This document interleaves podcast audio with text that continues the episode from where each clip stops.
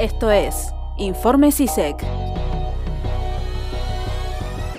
Son las 16.06 pm en la ciudad de Buenos Aires. La temperatura es de 14 grados con una humedad del 85%. Brasil sería el país con más casos de COVID-19.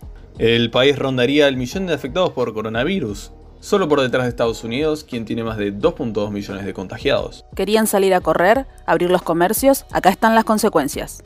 Así dijo el presidente Alberto Fernández, quien ya había cuestionado la habilitación de la actividad física en la ciudad ante la presión social.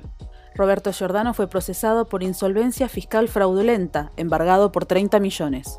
El peluquero estaría acusado de crear sociedades para evitar el pago de deudas impositivas. Arribó a Caracas un avión cargado con 94 toneladas de ayuda humanitaria. La carga fue enviada por el gobierno suizo, la ONU y la OPC, e incluiría kits de higiene destinados al combate contra la pandemia del coronavirus. Murió la joven escaladora tras caerse mientras entrenaba. Con 16 años, la joven atleta francesa era considerada parte de la generación 2024 para representar a su país en la próxima edición de los Juegos Olímpicos. Esto fue Informe CISEC.